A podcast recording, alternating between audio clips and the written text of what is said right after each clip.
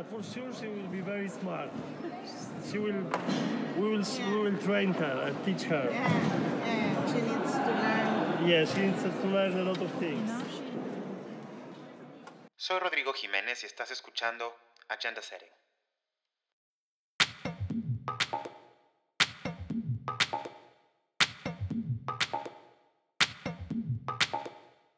Si estás escuchando este episodio de Agenda Setting es porque sobreviviste al primero o porque te interesó el tema de este segundo. De cualquier forma, gracias por escucharme. Soy Rodrigo Jiménez y en esta ocasión hablaremos de algo que conjuga dos de mis intereses, el cambio climático y la tecnología. Hace unos días estuve en las actividades del Berlin Energy Transition Dialogue 2019, el diálogo de la transición energética de Berlín, y tuve la oportunidad de entrevistar junto con algunos periodistas a Marek Kamiński. Él es un explorador, autor, emprendedor y filósofo de origen polaco que tiene el récord Guinness por ser la primera persona en caminar en los polos norte y sur durante el mismo año. Además de eso, cruzó a pie el desierto de Gibson en Australia y caminó 4.000 kilómetros desde Rusia hasta Santiago de Compostela en España. El año pasado comenzó un proyecto llamado No Trace Expedition. Esto es una expedición libre de emisiones en un vehículo eléctrico, desde Polonia hasta Japón y de regreso. El viaje duró 144 días, pasó por nueve países, recorriendo un total de 30.000 kilómetros. En octubre de este año, Kaminsky hará una segunda expedición, pero en esta ocasión viajará acompañado de un robot humanoide llamado Noah. Estamos hablando del primer viaje documentado alrededor del mundo realizado por un humano y un robot en un vehículo eléctrico. Lo curioso es que pasarán por 20 países, partiendo desde Londres, cruzando Europa, pasando por Medio Oriente y Asia, luego por el Océano Pacífico hasta llegar a Estados Unidos, Canadá y terminando nuevamente en Londres. Y esto lo van a hacer durante cuatro meses. NOAA estará transmitiendo el viaje completo por Internet, especialmente en redes sociales.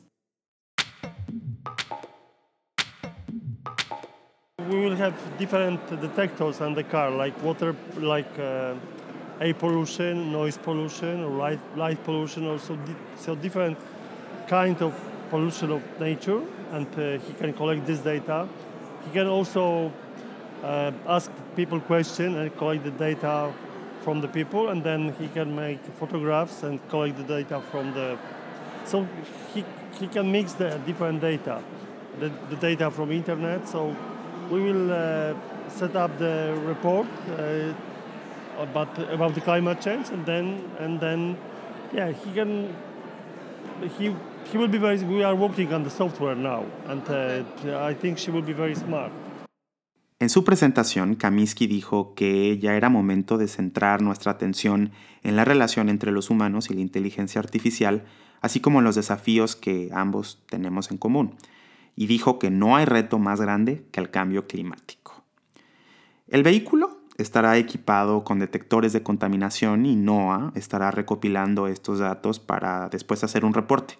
La idea es ampliar las fronteras de lo convencional y darle un enfoque nuevo a la relación entre el humano y la máquina, dijo Marek. We will make the data in the blockchain, so it will be transparent and open to, to the public. And this, the question is how the artificial intelligence can can help us in in fighting against climate change. So we want we will also collect the solution on the way around the world, and uh, especially on the because because we, we will start in October, so it's a lot of time to prepare this concept.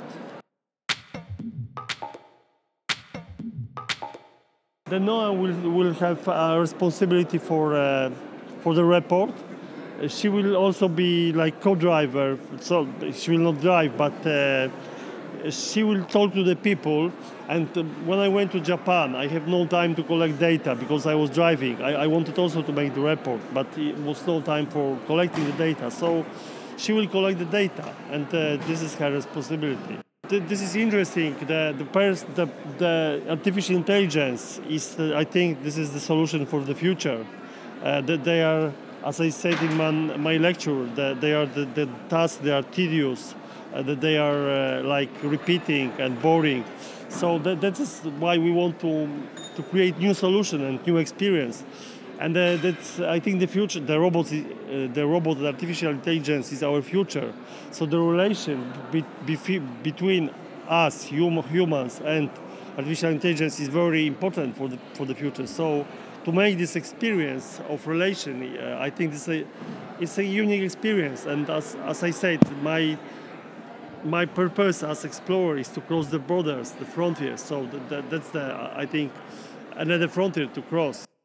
Le pregunté a Marek cuál había sido la prueba más impresionante del cambio climático durante sus expediciones. Y Marek me contestó que ha ido varias veces al Kilimanjaro, esta es una montaña situada en el noreste de Tanzania, y se sorprendió que no había nieve. Recordemos que el Kilimanjaro está conformado por tres volcanes que van desde los 3.000 hasta los 5.800 metros. Marek recordó que hace 20 años, cuando fue al Polo Norte, no había problema para caminar en el casquete glaciar, pero ahora, dice, hay muchos lugares con agua al descubierto y desde su punto de vista no es necesario viajar por el mundo para ver la evidencia sobre el cambio climático. Hace unos meses, también me dijo, Marek fue a Groenlandia y le sorprendió que la temperatura era de menos 2 grados centígrados, cuando años antes lo normal era menos 20 grados centígrados. I was a couple of times in Kilimanjaro and there is no ice in Kilimanjaro, almost no ice. And uh, also I was many times in Spitsbergen, in Svalbard, and uh, also the, the there is no um, no ice around the on the coast. So uh, yeah, you can really. Uh, when I went to the North Pole 20 years ago, it was a lot of a lot of uh, yeah, it was no problem to go to the ice. Now you have a lot of places with the open water. The, the winter is different than before, so every everywhere you can you can you can meet the impressive uh, evidence about the climate change. Even not traveling around the world. I was uh, this year in February. I was in Greenland with my children, and uh, before the temperature in this place when I crossed the Greenland I ski was minus 20. Now it's, now it's minus two. It was minus two, so yeah, it was really big change. En relación a los desechos y a lo que le pasaría a Noah una vez terminada su misión, Marek dijo que la tecnología no era completamente reciclable, pero que era un buen primer paso. Hay problemas por resolver y esta expedición es quizá un pequeño paso para los humanos, un gran paso para los robots y para el futuro, agregó Marek. For the moment, for all the technology that we produce, they are not 100% clean solution. And uh, that, that you cannot make a big jump in one in one moment. So for sure, I think at the moment this this robot is not 100% maybe recyclable, but uh, you, you have to make the first step. You cannot cross the ocean just in one jump. So I think this is the ocean, the problems to resolve, to make a 100% clean society, life, and uh, uh, and uh, and environment. But uh, this is the maybe our our uh, our trip is a small step for humans, but big steps for robots and for the future.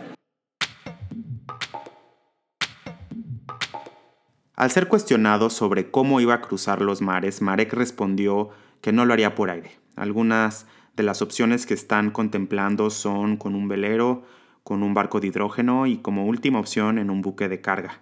En cualquiera de los casos nos dijo que buscaría compensar las emisiones de dióxido de carbono. The perfect way would be to, to cross in the sailboat, but uh, the, maybe uh, we are, we are looking for hydrogen boat, but if not hydrogen boat, then we use cargo ship. I will I will come on a regular cargo ship, but not by air. We look for uh, CO2 compensation. Uh, we are working on this. So for sure, also uh, I, I cannot be sure that uh, the energy for the car will be 100% uh, clean. So we, we, we, are, we will be looking for the compensation of the, um, uh, of the CO2 emission. I think uh, in, this is the future anyway. Artificial intelligence, uh, in my opinion, is the future. So uh, we need to adopt something. So maybe with this experience of my trip, we can, uh, yeah, we can, we can make some good solution for the future. But uh, I'm not, uh, as I said, that the robot is not a superhuman. It, it should make us more super than, than, And I don't believe that robot can can replace the, the humans. It will be better than us. But uh, somehow we, we, we have to coexist. And uh, yeah, it's our future. Finalmente nos compartió que no cree que los robots reemplazan a los humanos y que por el contrario complementarán nuestro futuro y nos harán mejores. Pero ustedes qué creen? Escríbanme ahí en los comentarios y lo platicamos en el próximo episodio.